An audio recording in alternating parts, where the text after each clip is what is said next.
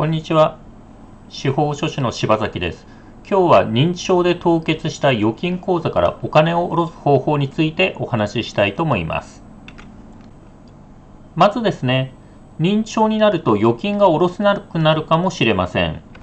で、事前に準備をしてない場合はですね、まあ、どうしてもお金を下ろさなきゃいけないという場合はですね、その本人に成年後見人をつけてお金を下ろす、成年後見人がお金を下ろすということになります。で例えばですね、こう定期預金をお持ちの親御さんが認知症になった場合、どうなるでしょうか。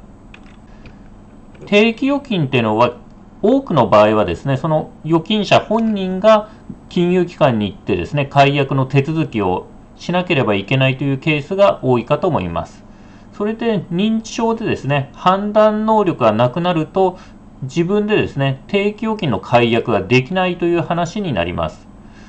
で、これが定期預金じゃなくてですね、普通預金で、まあ、キャッシュカードがあって、暗証番号を家族が知ってればですね、そのキャッシュカードを使って、まあ、事実上家族がお金を下ろせるかもしれません。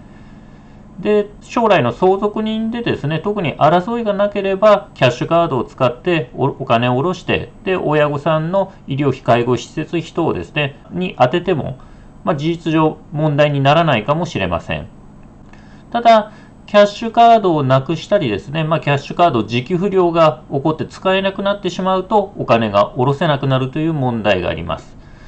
で、そのキャッシュカード再発行の手続きの時、また本人が金融機関に行かなきゃいけないという話になればですね、そこで口座が凍結してしまうかもしれません。また、その高齢者がですね、一定の年齢になるとですね、キャッシュカードで1日に下ろせる額に制限がかかる金融機関もあります。そうするとですね、例えば月1日10万しか下ろせないとかですね、制限がかかってしまうと、そのキャッシュカードを使って家族がですね、その必要な資金、例えば、えーと、施設にですね、移るときにまとまったお金が必要になったような時だとですね、そのまとまったお金をいっぺんに下ろせないという問題が生じます。で、例えば定期とかですね、あとキャッシュカードがなかったり、あとは、えー、キャッシュカード使えなくなってしまって、まあ、お金下ろせない状態になってしまった時で、お金下ろせないとどうしても困ると。例えば親御さんの施設費、医療費、入院費等が払えないという話になると、親御さんに成年後見人をつけて、で、成年後見人がお金を下ろすという話になります。えー、成年後見の種類についてお話ししたいと思います。成年後見の種類ですね。まず大きくは2つに分かれます。法定後見と任意後見。法定後見というのが、まあ、通常成年後見と言われている方なんでですけども、特にですね、親御さんが判断能力があるうちに何も準備しなかった場合は法定貢献。親御さんの判断能力がですね、あるうちにですね、まあ、誰かと任意貢献契約っていうのを結んでおけばですね、判断能力がなくなった後、喪失後にですね、任意貢献人という方を使うんですけども、えー、何も準備してなければこの上の法定貢献になります。で今回、任意貢献の話は、えー、割愛したいと思います。法定貢献の方を話していきます。何も事前に準備しなかった場合の成年貢献制度。で、この法定貢献はですね、その判断能力の低下の度合いによって、貢献補佐補助の3つに分類されます。貢献がですね、まあ、判断能力の低下が一番ですね、重度の場合。そして判断能力の低下が中度の場合は補佐、判断能力低下軽度の場合は補助というふうに分類されます。で、じゃあ実際ですね、ご自身たちのケースではどれを使うのかということなんですけども、どの貢献補佐補助、どれで申し立てするかはですね、まずはお医者さんの診断書に基づいて決めます。え成年後見用の診断書のひな形をですね、裁判所が用意しておりまして、URL とですね、QR コードで載せておきましたけども、裁判所のホームページからひな形をダウンロードできます。で、これはですね、基本的にはその裁判所に申し立てるときの診断書っていうのは、このひな形を使うということになっているので、その独自の様式でですね、診断書をもらってもですね、その貢献の申し立ての際にですね、使うのは難しいんじゃないかと思います。まあ、基本的にはですね、この裁判所のひな形を使うということになります。で、その診断書の中にですね、お医者さんのですね、意見を書く欄があります。えー、判断能力についての意見を書く欄がありまして、まあ、これにどこをチェックされるかでですね、まずはどの類型、貢献、補佐、補助、どれで申し立てるか決めます。で、一番上ですね、契約等の意味、内容を自ら理解し判断することができるにチェックされれば、それは判断能力あるという話なので、まあ、貢献は必要ないということになります。そして次はですね、支援を受けなければ契約等の意味内容を自ら理解し判断することが難しい場合がある。難しい場合がある。まあ、ちょっと判断能力の低下の程度は軽いということなんですけど、えこれだと補助、補助、類型ということになると。で、次ですね、支援を受けなければ契約等の意味内容を自ら理解し判断することができないということで、この場合はですね、補佐を申し立てることになります。そして判断能力低下が一番重度なのは、ここ、一番下ですね。支援を受けても契約等の意味内容を自ら理解し、判断することができない。まあ、支援を受けても判断できませんよというのが貢献相当ということなので、ここにチェックされた場合はですね、貢献で申し立てるということになります。で、診断書をですね、医者の診断書を取りまして、まあ、その他にもですね、集める書類だとか、あとは申し立て書とかですね、その他の書類を書いたりして準備しまして、そして家庭裁判所にですね、まあ、貢献なりを申し立てることになります。貢献を申し立てると。で、貢献の開始をまあ、貢献につけてくださいと申し立てるとですね、裁判所の方で調査が行われます。例えば、申し立て人になった人とかですね、後見人の候補者と面談したりですね、場合によってはご本人、その親御さん本人と面談する場合もあります。ただ、貢献相当の場合はですね、面談っていうのは省略されるケースが多い印象があります。また、家族への紹介家族への紹介ですね、まあ、貢献開始が申し立てられまして、で例えばこの人が後見人の候補者に上がってますけども、えー、まあ、異議はないか、反同意しますかみたいなですね、紹介状が手紙で裁判所からその親族に送られる場合があります。あと、場合によっては医師の鑑定とあるんですけども、初めに用意し医者に作ってもらった診断書よりですね、まあ、さらに詳しく調査する必要がある、お医者さんの分析が必要だっていう場合は、裁判所は鑑定をやる場合があります。医師の鑑定。で、これは、まあ、さらに診断書よりも詳しくですね、本人の精神の状態、心身の状態を分析、お医者さんに分析してもらうという手続きになります。この鑑定が必要になっちゃうと、またその医者のですね、鑑定費用というのがかかるということになります。で、こういったですね、面接とかその以外の調査を裁判所でしまして、貢献とかですね、まあ、場合によっては補佐補助なんですけども、を始めましょうということで、貢献人が選任されると。で、選任されるとですね、その旨の書類をですね、その後見人になる人とか、本人とか、あと申し立て人になった人に裁判所から手紙で送られます。で、手紙がついてから2週間経つとですね、審判確定といって正式にですね、まあ、後見人になるということになりますので、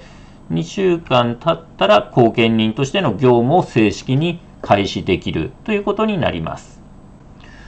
成年後見の注意点とあるんですけども、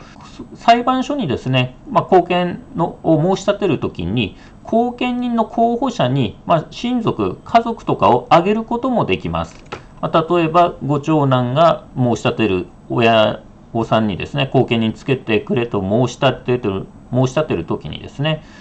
この長男、自分が後見になりなりたいですよと、まあ、自分を候補者に挙げることもできます。ただですね、最終的に後見人を誰にするかを決めるのは、家庭裁判所になりますので、例えばですね、その長男がえー、後見人になることにですね、他の親族、まあ、次男とか長女とかですね、が反対した場合はですね、裁判所はですね、司法書士とか弁護士とか第三者を後見人に選ぶことが多いかと思います。また、本人の財産がですね、多かったりとか、後見人になった後にですね、複雑な何か法律行為をしなきゃいけないような時も、司法書士、弁護士などの専門職を選んでしまう可能性があります。で、専門職がですね、後見人になるとですね、その後見人の報酬っていうのが継続的にかかります。後見人っていうのは一度ですね、ついてしまうと、ご本人の判断能力が回復しない限りではですね、ずっとつきっぱなしになりますので、例えば定期解約したから後見人辞めてくれっていうわけにはいかなくてですね、判断能力が回復しない限りはですね、亡くなるまで後見人がつきっぱなしになります。で、仮にその後見人の報酬が3万円だと、月額3万だとしても、年間36万、10年つきっぱなしになれば360万後見人報酬がかかるという話になってしまいます。で、まあ、後見人の職務ということなんですけども、後見、例えばですね、まあ、身内の方、ご家族がですね、後見人に選任されましたらですね、まあ、ご家族が後見人になれた場合ですね、後見人になったら、まず本人の財産を調査しまして、その結果をですね、財産目録として作成して裁判所に提出します。